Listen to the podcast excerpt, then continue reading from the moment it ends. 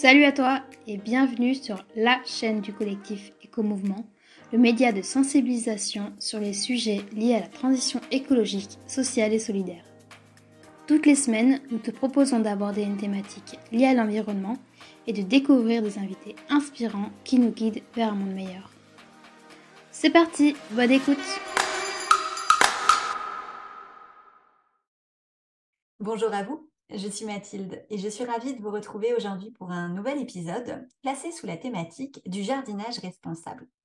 Alors jardiner, c'est un acte qui est très populaire en France puisque selon différentes études et sondages, eh bien nous, Françaises et Français, nous entretenons un rapport très fort au jardinage que nous possédions simplement un jardin, un balcon, une terrasse ou même juste des plantes d'intérieur.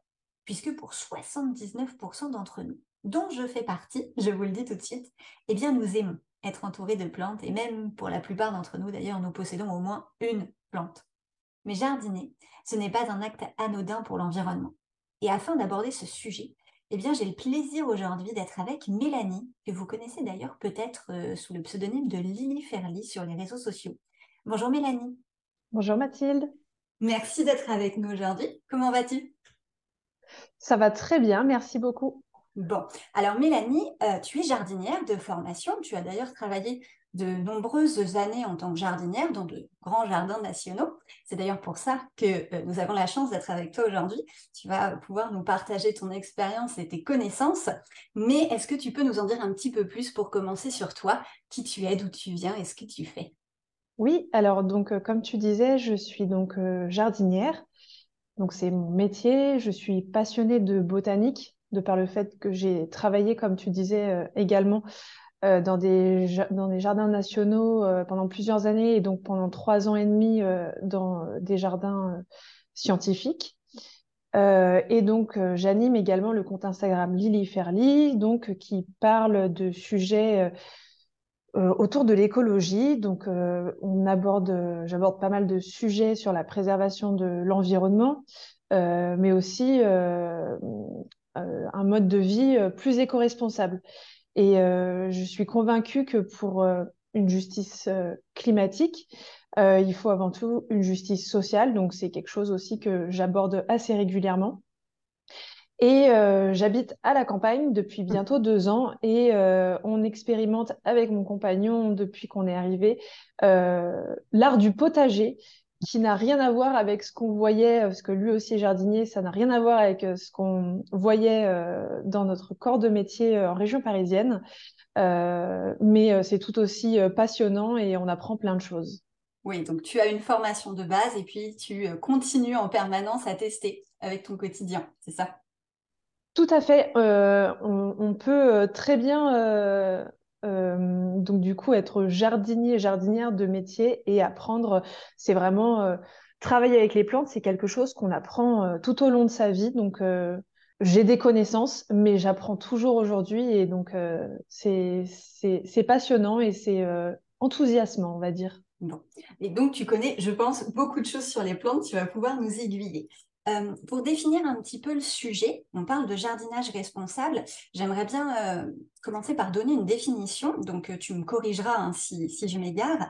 Le jardinage, c'est la pratique, et parfois l'art, de cultiver, d'entretenir un jardin, ou même plus largement de cultiver, d'entretenir des végétaux. Donc ça regroupe des actions comme semer, planter, tailler, arroser, nourrir, etc., des végétaux, afin de les maintenir dans des conditions qui sont idéales favorisant ainsi leur développement. Est-ce que ça te convient comme définition? Écoute, ta définition euh, me convient parfaitement. Oui, oui, j'ai vraiment euh, rien à rajouter. bon, c'est bon alors, ça va. Euh, mais justement, si on s'intéresse un petit peu à donc cet acte de jardinage et l'ensemble de ces actions. Bien sûr. Alors, je, je préfère commencer par contre par préciser que le jardinage, c'est quelque chose qui n'est pas anodin, qui en effet a des impacts euh, cependant, il y a quand même euh, des choses qui ont beaucoup plus d'impact sur l'environnement, comme euh, nos pratiques agricoles actuelles, la pollution, etc. Mais en effet, il y a des choses qu'on peut mettre en place au jardin, des habitudes qu'on peut changer et, et d'autres qu'on peut prendre. On pourrait par exemple commencer évidemment par l'usage d'engrais et pesticides de synthèse, donc qui sont utilisés pour augmenter les chances de croissance de nos plantes et aussi de se débarrasser d'éventuels insectes ravageurs. donc ça, c'est une pratique qui non seulement est mauvaise pour la biodiversité, enfin qui est mauvaise pour la biodiversité dans nos jardins, mais ça, ce genre de produits, on, on, les retrouve, ils ruissellent dans le sol. Donc toute la faune du sol qui est hyper importante euh, pour avoir un jardin en bonne santé euh, se retrouve impactée euh, directement. également les insectes pollinisateurs, tous les mammifères, les oiseaux. ces produits vont se retrouver dans l'eau, évidemment. Donc l'eau qu'on va utiliser pour arroser nos plantes, soit euh, en les récupérant euh, dans un en récupérant cette eau-là dans un ruisseau ou, euh, ou par le dans l'eau du robinet. c'est des pollutions qui, c'est des produits parfois qui sont très difficiles à, à, décomposer et à faire disparaître. Donc ça, c'est une première chose. Mais je pense que c'est quelque chose qu'on a déjà en tête depuis un certain moment et, et j'ai l'impression quand même que les pratiques de jardinage là-dessus ont quand même beaucoup changé. Euh, mais c'était important de, le rappeler. Oui, je pense que c'est important euh, quand même parce qu'on en entend euh, beaucoup parler et puis parfois notre impatience fait qu'on a envie que ça aille plus vite, que ça aille, que ce soit plus. On a l'impression que ce sera plus beau. Donc je, je pense quand même que c'est bien que tu aies fait ce rappel que ces produits phytosanitaires ont un impact sur la biodiversité et puis tu le disais sur la pollution des eaux, des terres. Donc ça, Après, on peut... Vas-y, pardon. Oui, euh, vas-y. Non, je, disais, donc ça, c'est euh, le, premier impact euh, du jardinage. Le premier impact environnemental, c'est faire attention à l'usage de ces produits. mais est-ce qu'il y a d'autres impacts un peu insoupçonnés de, notre section de jardinage? Donc ça va être des pollutions, mais ça va être certaines pratiques qui vont avoir un effet donc sur la disparition de la biodiversité ou en tout cas sur son son éloignement, c'est-à-dire que il peut y avoir des jardins où, euh, malgré le fait qu'il y ait plein de plantes, euh, etc., on voit très peu de biodiversité, donc d'insectes pollinisateurs, de, de petits lézards, d'oiseaux euh, qui sont tous hum. aussi importants les uns que les autres. Donc, donc ça va être en termes de pollution, de perte de biodiversité. Mmh est-ce que, alors c'est une question qui, peut être peut-être un petit peu bête, euh, mais euh, est-ce que le, jardinage peut avoir euh, un impact sur la crise climatique, sur le changement climatique? Il y, a, des effets, on va dire que la façon dont on va jardiner va fragiliser notre jardin, notamment par rapport aux périodes de sécheresse et de canicule. Après, j'ai pas assez de, j'ai pas assez d'informations, j'ai pas assez de sources pour euh, répondre à cette question. Mais en tout cas, euh, par rapport à ce qu'on est en train de vivre, euh, notamment de ce qu'on a vécu l'été dernier et de ce qu'on va vivre très régulièrement, donc des étés très secs avec des, des vagues de canicule, il y a des façons de jardiner qui vont fragiliser euh, notre jardin et, euh, on, reviendra dessus, mais il y a des, actions qu'on peut mettre en place justement pour éviter, pour limiter les effets euh, de ces périodes, de, ces périodes de sécheresse. De sécheresse. Ok. Euh, une question me vient, tu as abordé euh, donc l'impact sur la pollution, pollution de l'air, pollution des eaux, pollution des terres. Tu as euh, également surtout parlé de la perte de biodiversité. Alors je me fais l'avocat du diable, mais dans mon entourage, des personnes qui ont un jardin, j'en entends souvent parler. oh là là, j'aime pas les abeilles. Oh là là, il y a trop de guêpes. tu disais donc qu'il y avait peut-être une perte de biodiversité, mais il y a certaines personnes qui n'aiment pas ces insectes, euh, en quoi sont-ils importants? Est-ce que vraiment c'est nécessaire de les avoir dans nos jardins? Je, comprends très bien qu'il y ait des personnes qui n'aiment pas certains insectes. Moi-même, j'ai eu euh, très peur des araignées pendant, euh, oh, oui. très nombreuses années de ma vie. Je suis toujours arachnophobe, je te comprends. Et bah, c'est marrant, mais tu vois, en devenant jardinière, je me suis rendu compte que les araignées n'étaient pas si flippantes que ça, dans le sens où euh, j'ai jamais eu de piqûre d'araignée euh, en jardinant. En général, elles se sauvent, tout simplement. On est un peu gros en même temps pour elles. Oui, et par contre, j'ai déjà été piquée par des abeilles à la main, donc au moment de désherber ou d'enlever les fleurs euh, de certaines plantes pour les inciter à fleurir pendant une plus longue période, et ça fait très mal. Ça fait très mal. Donc, je vous conseille de porter des gants déjà quand vous jardinez. Ah, parce que... Très bien. Premier conseil. Le jour où ça m'est arrivé, je n'avais pas de gants et bon, voilà, il est arrivé ce qui est arrivé. Euh, mais en tout cas, pour tout ce qui, pour tous les insectes, en fait, euh, l'être humain cherche toujours euh, une utilité à tout. Mais même si, même si on, je suis plutôt d'avis de dire que bah, si s'il y a de la vie sur Terre, et eh ben c'est pas pour rien, mais c'est comme ça en fait. de quel droit est-ce qu'on pourrait mmh estimer que telle espèce euh, a, plus, euh, euh, a plus de mérite de vivre sur Terre, et notamment donc les insectes, et beaucoup d'insectes qui font peur. mais il faut savoir que, ben, mine de rien, ces insectes ont, ont beaucoup d'utilité, notamment dans la pollinisation des fleurs. et donc dans la pollinisation des plantes que nous allons manger, toutes les plantes potagères, les bourdons euh, vont polliniser euh, beaucoup de plantes potagères, mais il n'y a pas que les bourdons, les abeilles, certaines guêpes sont pollinisatrices aussi, mais il faut savoir aussi que les mouches également sont pollinisatrices. nous, on a par exemple de très beaux, de très belles euphorbes caracias qui font des fleurs vertes d'un vert indescriptible, mais vraiment magnifique. et, ces plantes sont pollinisées par des mouches. Et oui, du coup, bah, c'est vrai que les mouches, c'est un peu embêtant, euh, mais, euh, mais elles ont également leur utilité. Mmh. Euh, les araignées, elles mangent, bah, du coup, les, les, araignées sont des, des régularisatrices. c'est de très bonnes chasseuses et donc elles mangent également, donc elles mangent des insectes, elles mangent, elles, elles peuvent capturer pas mal d'insectes qui justement bah, nous embêtent un peu, notamment les mouches, mais aussi les moustiques. Mmh. Euh, en parlant des moustiques, bah, je pense aussi euh, aux chauves-souris. Les chauves-souris, c'est une petite bête qui n'est pas trop aimée et pourtant, moi, c'est vraiment un des animaux euh, que j'aime le plus au monde et qui de, de réguler les populations de moustiques, etc. Donc, donc voilà, il faut apprendre en fait à, à vivre avec ces, avec ces espèces qui, qui, nous font parfois peur, qui peuvent nous dégoûter un peu aussi. Euh, mais qui sont très utiles au final euh, au jardin et puis qui sont très utiles pour la bonne santé de, de nos écosystèmes. Ouais, c'est ça, c'est bien que tu termines là-dessus. C'est exactement ce que j'allais te poser la question. la question que j'allais te poser, c'est que c'est utile pour notre jardin dans un souci euh, d'esthétique, entre guillemets, pour la reproduction de nos plantes, etc. Mais à plus large échelle, ça permet de réguler l'écosystème parce que, voilà, si s'il n'y avait pas assez d'araignées, il y aurait euh, beaucoup plus de parasites ou beaucoup plus d'autres insectes qui sont cette fois-ci peut-être un peu plus ravageurs de culture, etc. Donc c'est tout un équilibre qui est permis lorsque nous, on favorise aussi cette biodiversité au jardin.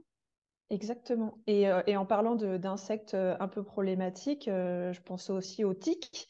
qui sont vectrices de maladies. Et il me semble que, que la, disparition de, des oiseaux euh, est lié au fait qu'il y ait de plus en plus de tiques et qu'on retrouve de plus en plus de tiques sur nous lorsqu'on va se promener, euh, lorsqu'on va se promener euh, en nature. Ouais.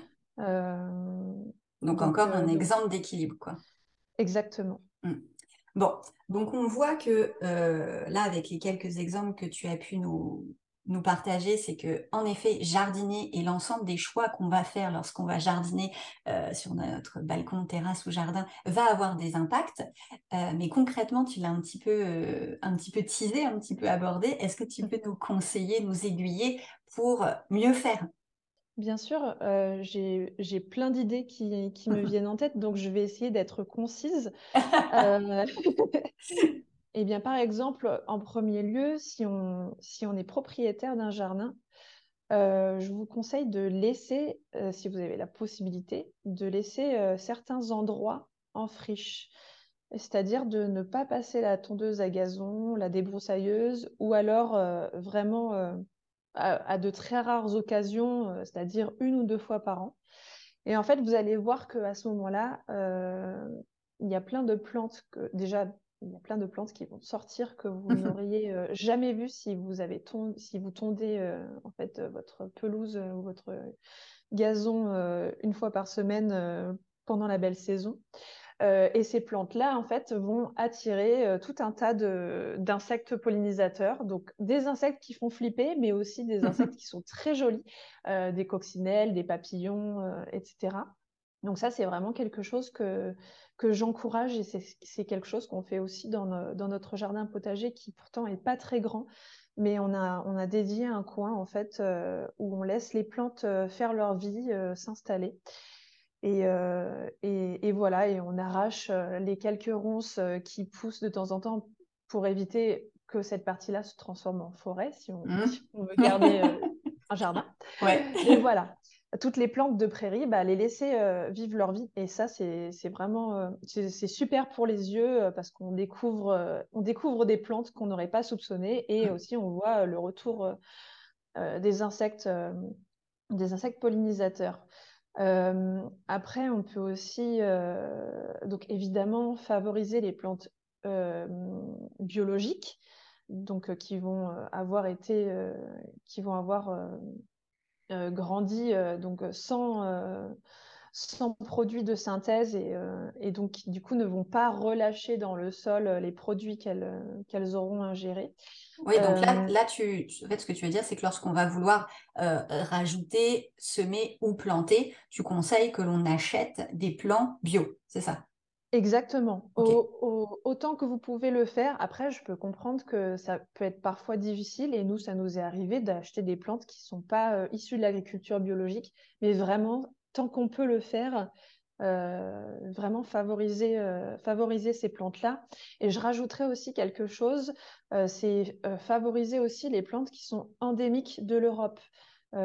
essayer d'éviter les plantes dites exotiques qui viennent du continent américain ou, ou qui viennent d'Asie.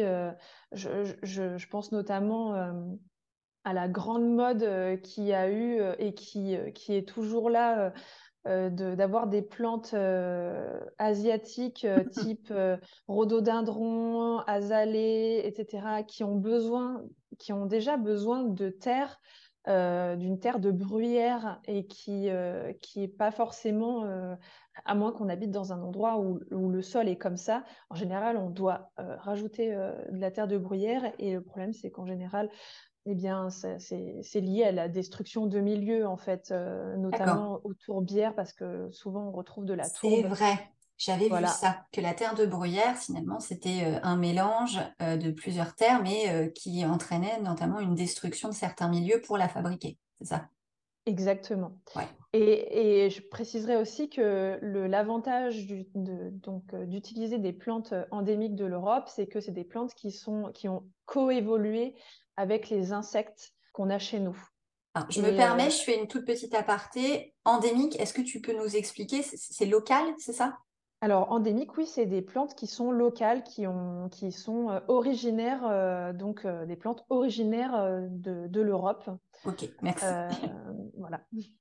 Donc, ouais, tu nous disais favoriser ces plantes-là parce qu'elles nécessitent peut-être des terres qui sont moins exotiques, des elles ont évolué ici, elles sont natives d'ici, donc euh, euh, elles s'adaptent plus facilement euh, au terrain d'ici. Et puis tu parlais de coévolution, c'est ça? Exactement, elles sont plus adaptées à nos sols, à notre climat, et elles sont plus adaptées aux insectes qui pollinisent, aux insectes pollinisateurs qu'on retrouve chez nous.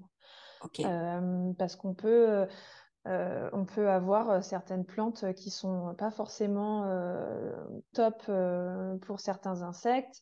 Euh, j'avais mmh. notamment vu euh, une étude euh, qui parlait de, du problème de la fleur d'onagre et du papillon morosphinx, où visiblement le papillon risque parfois de se coincer la trompe au moment de vouloir butiner la fleur. Et donc, en se débattant, le, le morosphinx va malheureusement casser sa trompe et il va être, il va tout simplement voué à mourir. Ah bah oui, donc, il pourra plus voilà.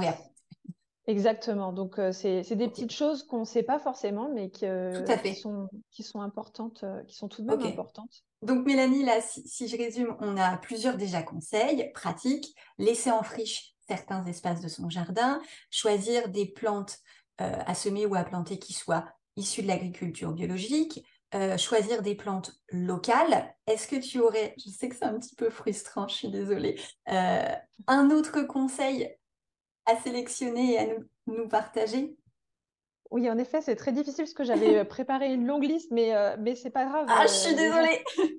Les, les auditeuristes pourront retrouver mon travail et de toute façon, j'aborde, j'aborde ces sujets-là très régulièrement. Donc, donc voilà. oui, oui, on partagera de toute façon tout le les liens et puis tout ce que tu auras envie de, diffuser en plus, tout sera dans le, le descriptif de l'épisode. De mais du coup, euh, la dernière chose que, que je pourrais euh, proposer euh, et qui est quand même assez importante, c'est d'installer des haies variées dans son jardin avec plusieurs espèces végétales et ne pas les tailler de fin mars à fin août pendant les périodes de nidification des oiseaux. voilà, je pense, que, je pense que ça peut être intéressant aussi à exploiter au jardin pour une pratique de jardinage plus éco-responsable. Super. Euh, en effet, on en entend pas mal parler euh, et je vois, moi aussi je suis à la campagne et je m'arrache parfois les cheveux quand je suis passée la semaine dernière et que j'ai vu mon voisin qui taillait ses haies. Ah oui, ouais. Et, oui, et, aussi, euh, dernier, dernière petite chose là-dessus, vraiment essayer d'installer des variétés, enfin des espèces euh, qui vont euh, être assez résistantes parce qu'on a vu notamment avec l'été qu'on a vécu l'année dernière, beaucoup de haies de tuya mourir. Donc je pense que le tuya, c'est quelque chose où il faut plus trop miser là-dessus maintenant. Donc, il y a plein d'autres plein d'autres belles plantes qui, qui, feront, qui feront aussi bien le taf de haies et qui seront encore plus jolies et qui résisteront peut-être un petit peu plus euh, au changement climatique et à la sécheresse. Ok. bon, euh, je suis obligée de clôturer là parce qu'on essaye de faire un format court. L'idée, c'est pas euh, d'être exhaustif, mais de donner des petits tips et de donner envie aux, gens et aux auditoristes et bah, d'en savoir un petit peu plus. Donc, de semer un petit peu comme, comme tu le fais dans ton travail, des graines dans l'esprit des gens. Et j'espère qu'on en aura semé plein. merci, Mélanie pour euh, cette interview et ces conseils. Merci à toi Mathilde, c'était chouette. Bon ouais, c'était chouette d'échanger avec toi. Et merci à vous, chers auditeurs, d'avoir écouté ce podcast jusqu'au bout. Pardon. J'espère, comme toujours, vous le savez, qu'il vous aura plu, qu'il vous aura informé et, comme je le disais, qu'il vous inspirera. Si c'est le cas, et eh bien surtout n'hésitez pas à nous le dire, à commenter sur nos réseaux sociaux. N'hésitez pas à vous abonner et pour faire vivre ces informations et ce podcast, à le partager autour de vous. Et pour ma part, eh bien je vous dis comme toujours à très vite pour un nouvel épisode. Merci d'avoir écouté ce podcast. S'il t'a plu, n'hésite pas à t'abonner pour nous soutenir si tu as des suggestions pour les prochaines interviews, n'hésite pas à nous contacter sur notre page Instagram. Nous sommes à ton écoute. À très vite!